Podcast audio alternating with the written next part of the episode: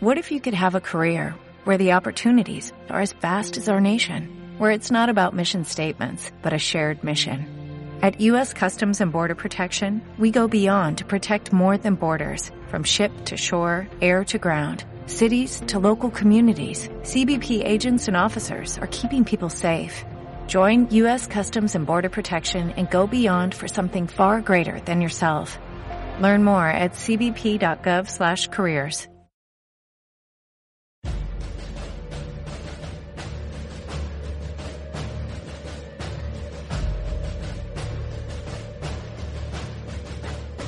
El Foro de la Historia.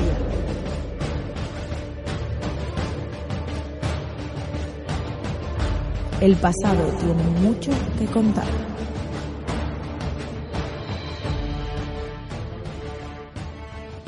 Bienvenidos a Foro de la Historia. Hoy estamos un día más, hoy con un nuevo colaborador, con Óscar Hernández, con eh, básicamente el creador de la página Historiae, una página que la verdad lo está petando, bueno, lo lleva petando bastante tiempo, pero en este caso eh, que además tiene un montón de artículos de historia antigua. Y vamos a hablar con Oscar, eh, este nuevo colaborador que esperemos que sea asiduo con nosotros, principalmente porque para mí es un placer tenerle. De hecho, llevamos muchísimo tiempo hablando y queremos hacer muchos programas de historia antigua con él. Hoy venimos a hablar acerca del el próximo Oriente. Un eh, gran desconocido. De hecho, a nivel personal, os podré decir que, bueno, pues yo solo lo he estudiado en primero de carrera y aunque luego había asignaturas, eh, digamos, optativas, eh, creo que es un tema y es una área geográfica, como ya pasó con el tema de Mali, ese programa que grabamos con Iván, que es una, bueno, pues una gran desconocida eh, y que por supuesto, pues al público general, digamos que pues tiene un conocimiento muy, pero que muy limitado de él. ¿Cómo estás, Oscar? ¿Qué tal? Estoy muy bien, Javi, y te agradezco muchísimo que pueda participar a partir de ahora en este gran programa de la historia. Nosotros la verdad que somos un programa humilde, de hecho estamos creciendo bastante eh, este año 2020 que bueno está siendo catastrófico prácticamente en todos los aspectos pero desde luego eh, para nuestro proyecto a nivel digamos de, de ese trabajo no de, este proyecto que tenemos Rubén eh, y yo en este caso como como mm, digamos moderadores del contenido o como no sé cómo llamarlo mm. coordinadores está siendo fantástico porque aparte podemos contar con gente como en tu caso, eh, que es estupenda, gente que además puede aportar muchísimo sobre periodos sobre los que Rubén y yo no sabemos, porque recordemos que Rubén es de moderna y yo soy de contemporánea, y pues en ese caso hoy contamos contigo que nos, bueno, entre vamos a hacer una pequeña charla introductoria a lo que es el próximo Oriente. Me gustaría, bueno, aparte, como yo ya he dicho, es verdad que a nivel personal creo que Próximo Oriente es una gran olvidada en ese sentido.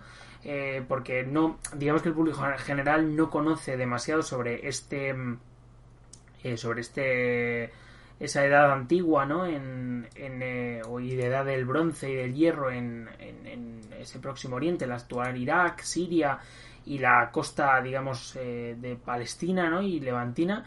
Y la cuestión es que, mm, bueno, ¿qué opinas tú sobre ello? ¿Tú también consideras que es una gran olvidada? Eh, ¿Consideras que, bueno, pues que quizás se le ha prestado más eh, atención de la que merece? ¿O, bueno, qué opinas? Por supuesto que opino, que opino que es una historia que se ha infravalorado y menospreciado bastante a nivel divulgativo está claro que podríamos eh, entrar en un gran debate durante horas acerca de los motivos que han llevado a este menosprecio. Pero lo cierto es que está ahí y, es evidente eh, no solo entre los académicos y los profesionales de la historia, sino también entre el público llano, ¿no? la, la ciudadanía de pie, que es básicamente a la que nos dirigimos. Si ahora mismo nos colocamos en el centro de Madrid, por ejemplo, y hacemos una encuestas sobre historia antigua, pues a la gente ¿no? que camina por la calle, pues seguro que te, saben decir algo de los romanos o, de los griegos o incluso, si me tiras, ¿no? de, de los egipcios. Pero seguro que les mencionas al, antiguo Oriente Próximo y no te sabrían decir prácticamente nada. A lo mejor alguien te dice eh, Babilonia o, ¿sabes? o los hititas o fenicios. Pero más allá del nombre y de que le suenen un par de cosas que aparecen mencionadas en la Biblia, pues eh, no te seguro que la mayoría no te sabría decir casi nada. E incluso diría que las cosas mencionadas de la Biblia tampoco le sonarían a muchísima gente. De hecho, es más, eh, yo sí mm. que, bueno, como he dicho, coincido y ya he expresado mi opinión acerca de este tema, pero sí que creo que es que es, eh, para mí, a mí, a nivel personal, cuando yo estudié esta asignatura, eh, de hecho, es más, no se le presta mucha atención tampoco en el grado, principalmente porque esta está mm. compartida con la historia de, de Egipto. De hecho, esta asignatura yo la di con una profesora que es maravillosa, que se llama Carmen del Cerro, que la verdad eh, nos dio clase muy, pero que muy bien. Y de hecho aprendimos muchísimo sobre todo los asirios, porque era lo que mejor eh, manejaba ella. Y eh, he de decir que mm, ni siquiera tenía una asignatura propia, porque es que se estudiaba junto con Egipto. Entonces, bueno, la verdad es que al final uno casi aprende más de Egipto pues a través de lecturas como la de Jan Asman de em, Egipto a la luz de una de una teoría pluralista no eh, me parece que se llama el libro no sé si mm. lo estoy eh, diciendo el, título bien pero bueno si buscáis Jan Asman os tiene que salir justo ese libro o el, o el genio de Oriente no pero en cualquier caso mm. em, de, de, bueno pues de este de este Oriente no, no sabemos demasiado y la verdad, hay que decir que al final es, esta zona es eh, realmente importante y se le debería dar más importancia porque al final también es la cuna de, lo que viene siendo la civilización, ¿no? De, lo, de nosotros venimos de ahí al final. Exacto. O sea, en, el próximo Oriente Antiguo, al fin y al cabo, se inventó, la, o sea, podríamos decir que se inventó la civilización, se inventó la sociedad. Eh, allí es donde se eh, produjeron las primeras ciudades de la historia, donde se produjeron eh, pues algunos de los inventos más importantes de la historia de la humanidad, como es la escritura. O sea, todo, todo empezó ahí, en Oriente Próximo Antiguo, y ahora pues se ha menospreciado y se, se ha infravalorado, pues a lo mejor por la situación eh, geopolítica y que vive el Próximo Oriente en la antigüedad, en, la, en la época actual me, me refiero, que quizás no permite eh, la situación política actual no permite pues hacer la divulgación histórica arqueológica que se debería hacer desde esos propios países, no, no desde Occidente. Entonces, claro, si la gente no puede viajar a Irak para ver eh, los yacimientos arqueológicos de ese lugar, pues entonces tampoco generas ese interés que podría tener la gente pues visitando el foro romano o la Acrópolis de Atenas. Cuando luego realmente también tenemos una cantidad de ruinas, como es el caso de, y hilándolo un poco con el tema de, de la escritura, ¿no? Eh, la ciudad de Ebla, ¿no? Que tiene mm. unas, unas ruinas también impresionantes, o bueno, incluso en, aunque es verdad que esto sigue siendo historia antigua, pero muy, muy posterior, ¿no? La ciudad de Persépolis, o otras muchas, ¿no? Que mm. al final son ruinas eh, impresionantes, la ciudad de Uruk, volviendo y dando un gran salto atrás en el tiempo. es verdad que, o Ur, o Mari, por ejemplo, Ebla, o Elam, eh, mm. hay grandes ciudades y grandes, y sobre todo en el caso de Uruk, o por ejemplo Ur, son grandes urbes que realmente acogen a miles y miles de personas. Es verdad que no tuvieron, por ejemplo, como Roma, que llegó a tener un millón de habitantes. Sin embargo, son ciudades que para el tiempo en el que estamos hablando, que es la edad del bronce, eh, son ciudades realmente desarrolladas. Eh, de hecho, bueno, recordemos que también Mesopotamia es un territorio eh, realmente especial para y óptimo para asentar ciudades, principalmente porque aunque no es un territorio que tenga demasiado em, material, porque al final tiene mucha arcilla. Desde luego la piedra mm. no era el material que más abundaba. Es verdad que es un territorio que está desde un punto de vista estratégico situado en torno a ríos, que son el Tigris y el Éufrates, y digamos que siempre se nos ha enseñado un poco que, bueno, que estos ríos, digamos que posibilitaron ¿no? el establecimiento de dichos asentamientos y digamos el paso ¿no? de esas sociedades nómadas o seminómadas a, a esas sociedades más bien estatales, ¿no? O, bueno, más bien ya asentadas, eh, donde se quedan ciudades. De hecho, bueno, la escritura es un simplemente un, vamos, una prueba más de que la sociedad se bueno, profesionalizó o se mm, como lo diríamos eh, sí que se digamos que se especializó muchísimo más y que se complicó ¿no? desde un punto de vista Mm. político, social, militar y de todos los aspectos.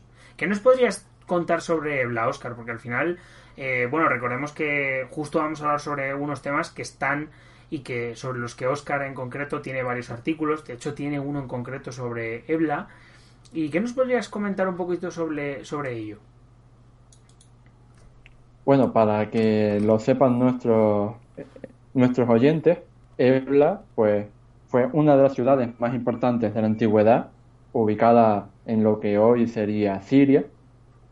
¿Y por qué eh, queremos mencionar Ebla especialmente? Porque allí se dio, se desarrolló durante varios siglos una de las bibliotecas o archivos más importantes de la antigüedad. Normalmente cuando hablamos de bibliotecas antiguas, pues mencionamos sobre todo, por ejemplo, la biblioteca de Alejandría, la famosa biblioteca en la que trabajó Hipatía de, Ale- de Alejandría, en el antiguo Egipto. Pero nos olvidamos de que eh, las bibliotecas no es una cosa exclusiva de, del mundo occidental, de Grecia, Roma o de incluso Egipto, sino que también existieron eh, muchísimas bibliotecas en el Próximo Oriente Antiguo. De hecho, te, te tenía un dato preparado, Javi, y es que eh, para que tú solo te hagas una idea, de entre el 1500 y el 300 antes de Cristo, es decir, en esa horquilla de, de 1200 años, en el Próximo Oriente Antiguo existieron más de 200 archivos y bibliotecas distribuidos a, la- a lo largo de más de 50 ciudades diferentes. Y en total, en total, en las investigaciones arqueológicas modernas, se calcula que distribuidos por museos de todo el mundo hay entre 700.000 y un millón de tablillas de arcilla, de las cuales al menos un 10% son textos literarios. Entonces, he querido traer estos dos datos, así generales, para que nos hagamos una idea de la importancia que tuvo el próximo Oriente Antiguo. Bueno, de hecho- Concretamente, De, Sí, de dime. hecho, volviendo a, a lo que es el tema de Ebla, es una ciudad que se redescubre en 1974. Quiero decir que, que realmente es, es eh, bastante. Bueno, pues eh, vamos, que es un descubrimiento reciente. Eh, la descubren unos italianos, en concreto Sabatino Moscati y Paolo Mattiae. Y realmente en este, bueno, ya hilándolo un poco con lo que comentabas de, de las bibliotecas y los archivos, Ebla tiene un archivo impresionante en el cual hay desde, vamos, desde mm, tablillas administrativas hasta movimientos económicos, transacciones, eh, digamos que nos permiten, digamos, eh, también reconocer el, el dinamismo de esta ciudad, porque realmente Ebla es importante por una razón también y es ya no solo porque es una ciudad grande, sino porque es una ciudad que está en un, en un puesto de caminos, en varios, entre varios caminos. De hecho, conecta la zona de Sirio-Palestina con, con lo que viene siendo la Mesopotamia, ¿no? Mesopotamia. Y, Mm. y es bastante importante porque prácticamente todo pasa desde allí. O sea, de hecho, desde el ganado que pasa de un lado para otro hasta, digamos, los comerciantes, los, las embajadas, porque conocemos que en esta época eh, también había, digamos, como una especie de delegaciones, eh, por ejemplo, entre Egipto y, eh, vamos, entre los diferentes poderes egipcios quizá y, aunque bueno, esto tendríamos que ampliar un poco más la horquilla, ¿no? Para poder decirlo, pero Mm. que existen ya incluso diplomáticos que van y vienen y es una ciudad que es de paso, pero una ciudad que por tanto va a tener un dinamismo súper importante y las tablillas no son más que un reflejo de ello. Sí, y solo para que nuestros oyentes se hagan una breve idea, solo en la ciudad de, de Ebla, en los archivos de Ebla, se hallaron unas 17.000 tablillas, eh, curiosamente eh, clasificadas por eh, esto, por temáticas, por peso, por peso en el sentido de que la, estaban como en una biblioteca actual en baldas y de forma que las tablillas más pesadas se ponían en las baldas de abajo y las tablillas más ligeras se ponían en las tablas en, la- en las estanterías de arriba.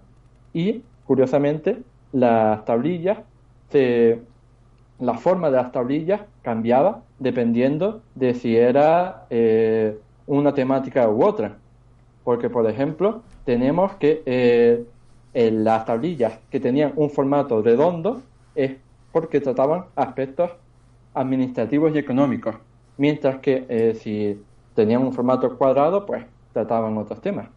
Al final, de lo que estamos hablando en Ebla, para resumir, es que es el mayor archivo de todo el tercer milenio antes de Cristo.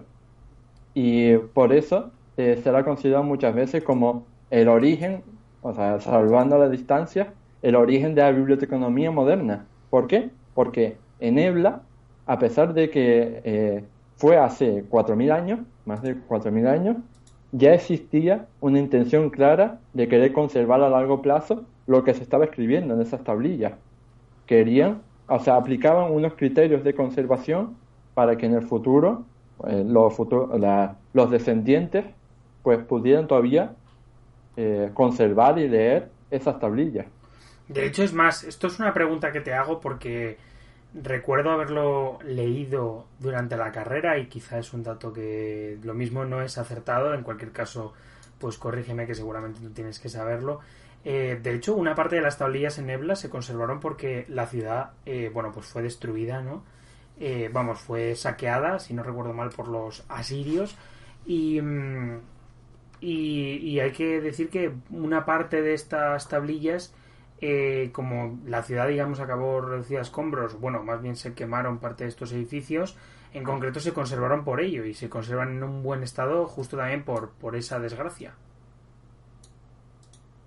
Mm, sí, efectivamente. Eh, Ebla fue una ciudad eh, maravillosa que, que se desarrolló con, o sea, tuvo su periodo de auge, de mayor auge, básicamente entre el 2500, 2300 antes de Cristo y, lo, lo, que pasó fue que al final los acadios, dirigidos por eh, Naram Singh, un rey que se llamaba Naram Singh, pues al final llegaron a Ebla y la saquearon y la destruyeron. Bastante, vamos, ya digo que cuando yo lo, lo leí en su momento, y lo escuchamos debido a que mm. también eh, Ebla fue eh, obviamente uno de los puntos fundamentales de nuestro curso de, en primero de carrera. Eh, a mí ese dato me llamó mucho la atención el hecho de que a raíz de esa, de esa destrucción de la ciudad, justo, aunque los habitantes de Ebla no lo agradecieron, obviamente, podemos decir que los historiadores, digamos, del, del siglo XX lo, lo agradecieron enormemente, ¿verdad? En cualquier caso, mm, bueno, también tenemos otras bibliotecas, otros archivos. En este caso tenemos también la biblioteca de Nínive o otros archivos en Ugarit, si no recuerdo mal, o en, o en Lagash, que son ciudades, bueno, pues eh, sumerias, o bueno, sí, sí, sumerias. Y me llama, me llama bastante la atención porque, como he dicho, son archivos que, que no son pequeños. Es que son, de hecho, el de Ugarit o el de, por ejemplo, la biblioteca de Nínive son realmente importantes, siendo la biblioteca de Nínive el mayor de la antigüedad. Mm, sí, por ejemplo, en la, en la biblioteca de Nínive es espectacular. hasta, de hecho, podríamos decir, sin temor a equivocarnos, que hasta la llegada de, de la biblioteca de Alejandría, la biblioteca de Nínive fue la mayor biblioteca que había existido en la historia y, en la antigüedad. Porque estamos hablando, bueno, para que se hagan los, los oyentes una idea, de la biblioteca de Nínive se, eh, hallaba en la ciudad que da el mismo nombre, en la ciudad de Nínive, y fue, la ubicamos en el tiempo entre en el siglo 8, el siglo 7 antes de Cristo, en el contexto del imperio neoasirio. Y estamos hablando de una, de una, de una biblioteca en la que se hallaron más de 30.000 fragmentos de tablillas, lo que o sea, si lo juntamos, a lo mejor estaríamos hablando de más de 15.000 textos completos, lo que suponía, por supuesto, la mayor colección completa de escritura, de escritura cuneiforme de toda la antigüedad próxima oriental. No, claro, por supuesto es, es brutal, ¿no? La cantidad de archivos de, de digamos, de, escritos que se conservan, vamos, que, que, estuvieron en esta biblioteca, ¿no? Y que, y que realmente son también eh, una simplemente como he dicho antes un bueno pues otro reflejo más no de, de ese mm. cambio ¿no? de sociedades más simples a, una sociedad más compleja. De hecho, la sociedad de, bueno, en este caso podríamos hablar de Uruk, de Sumer o posteriormente de los asirios o acadios, eh, pero decir que, bueno, que ya se forma una sociedad estamental, podríamos llamarlo así, o, o por castas sociales, muy importante donde ya se diferencia, eh, bueno, y aunque antes ya se diferenciaba, pero ahora aún más, el, clero, por ejemplo, de lo que viene siendo esa nobleza, por llamarla así, o casta guerrera, eh, de lo que viene siendo eh, los eh, agricultores y, bueno, pues sí, constructores y otro tipo de trabajos quizá o, artesanos, quizá menos, digamos, bueno, pues menos reconocidos, ¿no? Socialmente. Y eso también hay que tenerlo muy en cuenta. De hecho, las tablillas nos hablan de ello y, por supuesto es, es, otro es otro dato más a, dar, ¿no? El cómo tienen sociedades complejas, mm. sociedades donde realmente las administraciones, eh, vamos a llamarlas así, administraciones del Estado, porque realmente son ciudades-Estado, eh, van a controlar eh, tanto el tránsito de mercancías como el tránsito de, de personas en este muchos casos y, cómo van digamos también a, profesionalizar el, arte de la guerra y cómo van a formarse eh, poderes políticos que nada tienen que envidiar a los actuales no hmm. al fin y al cabo eso es lo que motivó la, la invención de la escritura cuneiforme eh, la escritura eh, cuneiforme que para que lo sepan nuestros oyentes es es el principal sistema de, escritura que existió en el antiguo Oriente Próximo. Y no solo eso, sino que es el sistema de escritura que más tiempo ha existido en toda la historia de la humanidad. Porque ahora, ahora pues podemos hablar del español, de, todos los idiomas y escrituras que hay en el mundo. Pero no hay ningún sistema de escritura que haya eh, durado tanto tiempo como duró el, el cuneiforme. Porque estamos hablando de más de 3.000 años de historia. ¿Tú conoces, Javi, alguna lengua o algún sistema de escritura actual que exista desde hace más de 3.000 años? No, por supuesto que no, claro.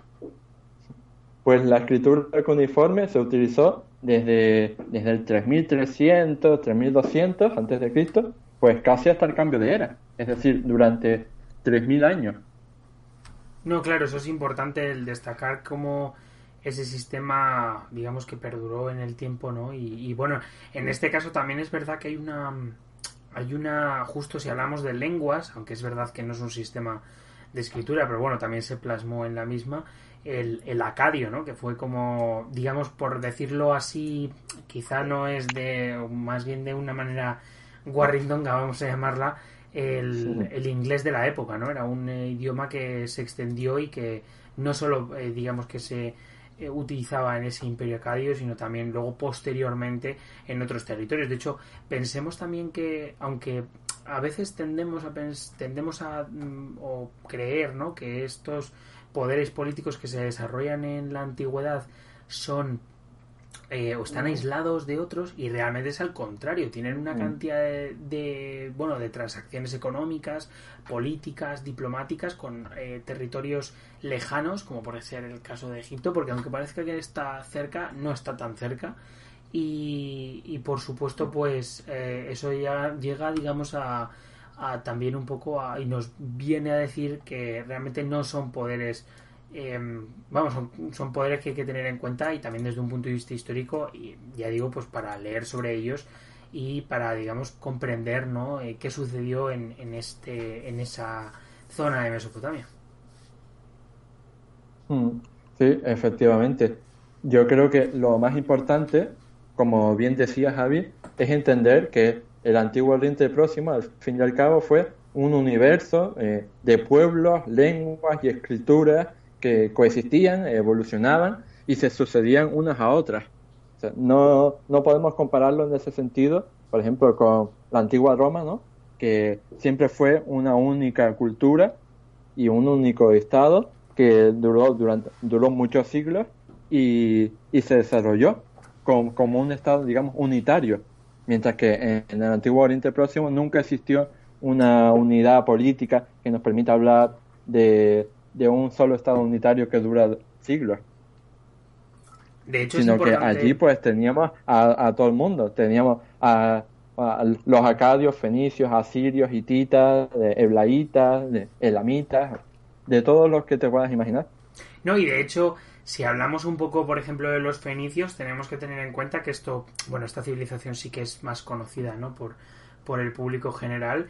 Eh, realmente sus técnicas de navegación, sus intercambios económicos y, es, y digamos esos intercambios y esas técnicas Mm, van a traerse a, la zona, digamos, del Mediterráneo y más concretamente a la, península ibérica, que parece que no, eh, y al norte de África, que luego posteriormente estarán muy ligadas con eh, Cartago y con Roma y con, digamos, esas tradiciones navales, ¿no? De, por ejemplo, en el caso de Cartago. Eh, y es importante porque parece que no, pero realmente, pues para que veamos que que, es, esta influencia es, va muchísimo más allá ¿no? de, un pequeño territorio en la costa levantina ¿no? de, de Sirio-Palestina.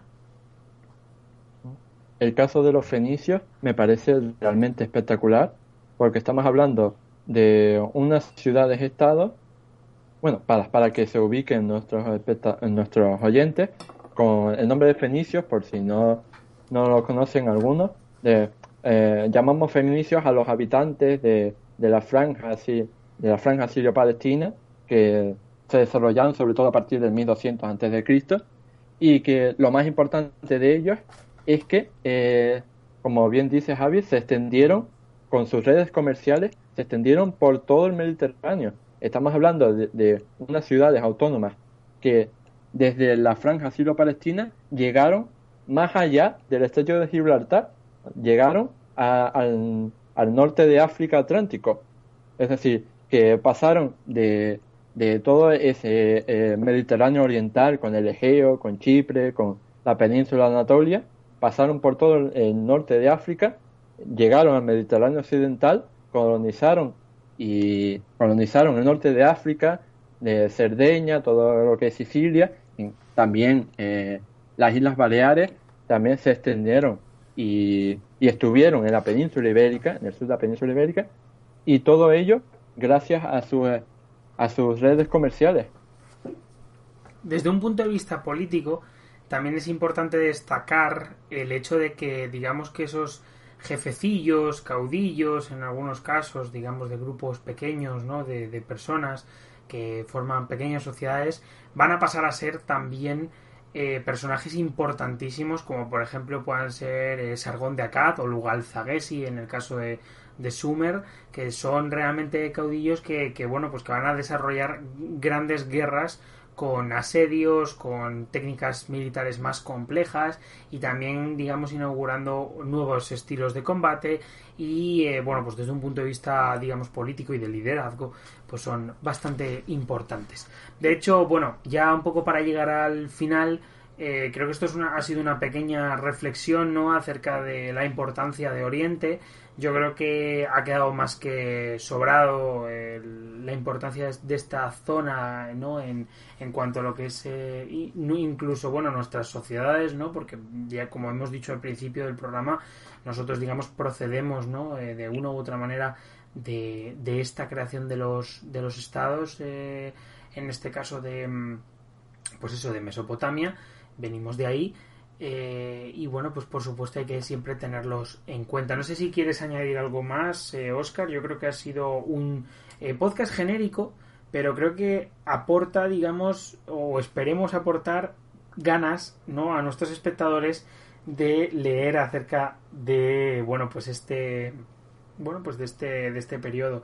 Yo personalmente, antes de terminar y dar la palabra a Oscar, me gustaría recomendaros en el caso de Egipto, como os he dicho, eh, una, teorista, una teoría de pluralista eh, de, de, Egipto, de Jan Asman, y luego por otra parte El Príncipe de Oriente, que es un libro bastante cortito, muy interesante porque nos habla acerca de, desde un punto de vista genérico, por si queréis aprender mucho más, pero no iros a lo técnico porque quizá lo más importante es ir de, lo más general a lo más específico. Y, bueno, no sé si tienes algo que recomendarnos, eh, bueno, aparte de sus artículos, que yo también los recomiendo encarecidamente. Eh, no sé si tienes algún libro, alguna algo que nos quieras aportar. Sí, bueno, en materia de, del antiguo Egipto, por ejemplo, ya que tú recomendaste otro, ya, ya que tú recomendaste uno, mejor dicho, a mí me gustaría recomendar otro a nuestros oyentes, que es, se llama eh, Historia del Antiguo Egipto, del autor Ian Shaw. Es un libro muy bueno a nivel divulgativo porque eh, recorre toda la historia del Antiguo Egipto, desde la prehistoria pues hasta la conquista romana ¿no? y el fin de, del periodo tolemaico, y lo recorre de una forma eh, muy eh, divulgativa, muy amena, con, eh, de forma que sin ahondar demasiado en ningún periodo, te habla de todo de forma muy, muy, muy global y yo lo recomiendo muchísimo porque para la gente que, que no conozca, por ejemplo, el antiguo Egipto, pues este libro me parece sensacional, por eso, como primer acercamiento a la civilización que nos ha dejado las pirámides de Giza. Y bueno, dicho esto, también, eh, bueno, me gustaría por supuesto invitar otro día a Oscar. Yo sé que él está encantado porque ya lo hemos hablado 40.000 veces y se lo he ofrecido muchísimas más. Eh, pero me gustaría, ya que ha quedado un buen programa y que creo que ha quedado bastante interesante, también os sugiero que nos lo dejéis en los comentarios, el hecho de si os ha gustado o sobre qué queréis que hablemos dentro de lo que viene siendo la historia antigua, que es la especialidad de Oscar. Eh, sí que es verdad que, que, podríamos hacer otro acerca de Roma, acerca de lo que viene siendo esa... Eh, sí, de lo que viene siendo esa, esa civilización griega, eh, romana, ¿no? Un poco para hablar acerca de la cronología y un poco ya yendo un poquito más a lo concreto, ¿no? Porque también, oye, pues dedicarles un programa como en este estilo a Roma podría ser interesante. Y, y te digo más, Javi, si te pareciera bien, podríamos hacer un programa más monográfico y más eh, específico sobre la civilización o la ciudad, la más importante que se dio en el antiguo Oriente Próximo, como es Babilonia. Hmm, por supuesto. De hecho, sería un tema realmente interesante para ya meternos. De hecho, hemos hecho nosotros aquí algunos programas eh, sobre, por ejemplo, ciudades romanas, ¿no? Del, del periodo imperial. Y, ¿por qué no? Eh, hablar de Babilonia, bueno, pues desde un punto de vista histórico puede ser realmente interesante. Pero bueno, eso ya quedará para otro episodio. Eh, daros las gracias a todos los que habéis llegado hasta aquí, a los que han escuchado, por supuesto, pues una parte del programa también. A los que, bueno, pues luego posteriormente se van a leer los estupendos artículos de Oscar, pues por supuesto dejaremos la página web en la descripción de este podcast. Y eh, bueno, pues os animamos a seguirnos a nosotros en redes sociales, que las tenéis también en la descripción, en Spotify, en Evox. Recordad que estamos en ambas plataformas y que, bueno, pues siempre se agradece un eh, buen follow. De todos modos, nos vemos el domingo que viene a las 6 de la tarde, como cada eh, domingo aquí en Foro de la Historia. Así que nada, muchísimas gracias, Oscar, por haber venido. Y bueno, pues nos vemos. Chao.